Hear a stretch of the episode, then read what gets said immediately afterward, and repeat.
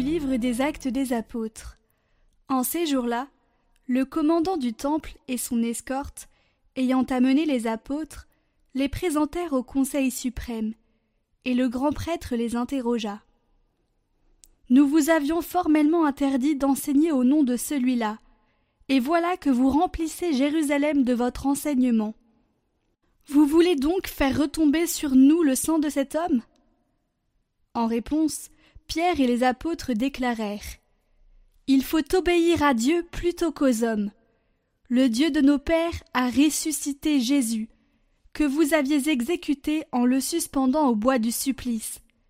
C'est lui que Dieu, par sa main droite, a élevé, en faisant de lui le prince et le sauveur, pour accorder à Israël la conversion et le pardon des péchés.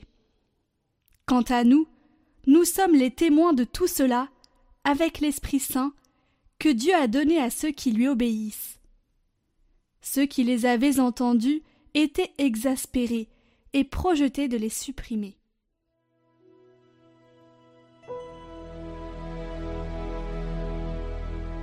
Un pauvre cri, le Seigneur entend. Je bénirai le Seigneur en tout temps, sa louange sans cesse à mes lèvres. Goûtez et voyez, le Seigneur est bon. Heureux qui trouve en lui son refuge.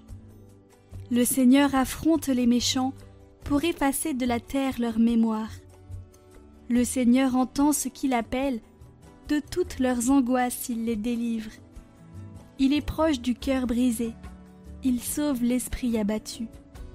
Malheur sur malheur pour le juste, mais le Seigneur chaque fois le délivre.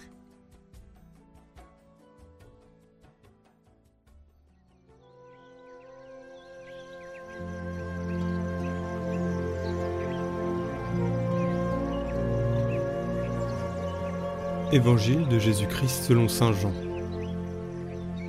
Celui qui vient d'en haut est au-dessus de tous. Celui qui est de la terre est terrestre, et il parle de façon terrestre. Celui qui vient du ciel est au-dessus de tous. Il témoigne de ce qu'il a vu et entendu, et personne ne reçoit son témoignage. Mais celui qui reçoit son témoignage certifie par là que Dieu est vrai. En effet, celui que Dieu a envoyé dit les paroles de Dieu, car Dieu lui donne l'Esprit sans mesure.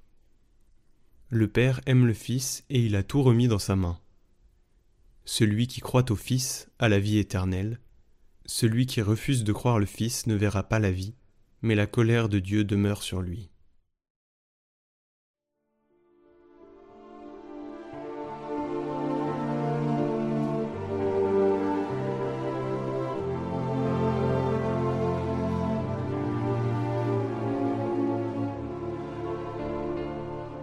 Celui qui croit en lui échappe au jugement. Celui qui ne veut pas croire est déjà jugé, parce qu'il n'a pas cru au nom du Fils unique de Dieu. Cela signifie alors que ce jugement dernier est déjà à l'œuvre. Il commence maintenant, au cours de notre existence. Ce jugement est prononcé à chaque instant de la vie, comme réponse à notre accueil avec foi du salut du Christ présent et actif ou bien de notre incrédulité, avec la fermeture sur nous-mêmes qui s'ensuit. Mais si nous nous fermons à l'amour de Jésus, c'est nous-mêmes que nous condamnons. Le salut est de s'ouvrir à Jésus, et lui nous sauve. Mais pour cela, nous devons nous ouvrir à l'amour de Jésus, qui est plus fort que toutes les autres choses. L'amour de Jésus est grand, l'amour de Jésus est miséricordieux. L'amour de Jésus pardonne. Mais tu dois t'ouvrir et s'ouvrir signifie se repentir, s'accuser des choses qui ne sont pas bonnes et que nous avons faites.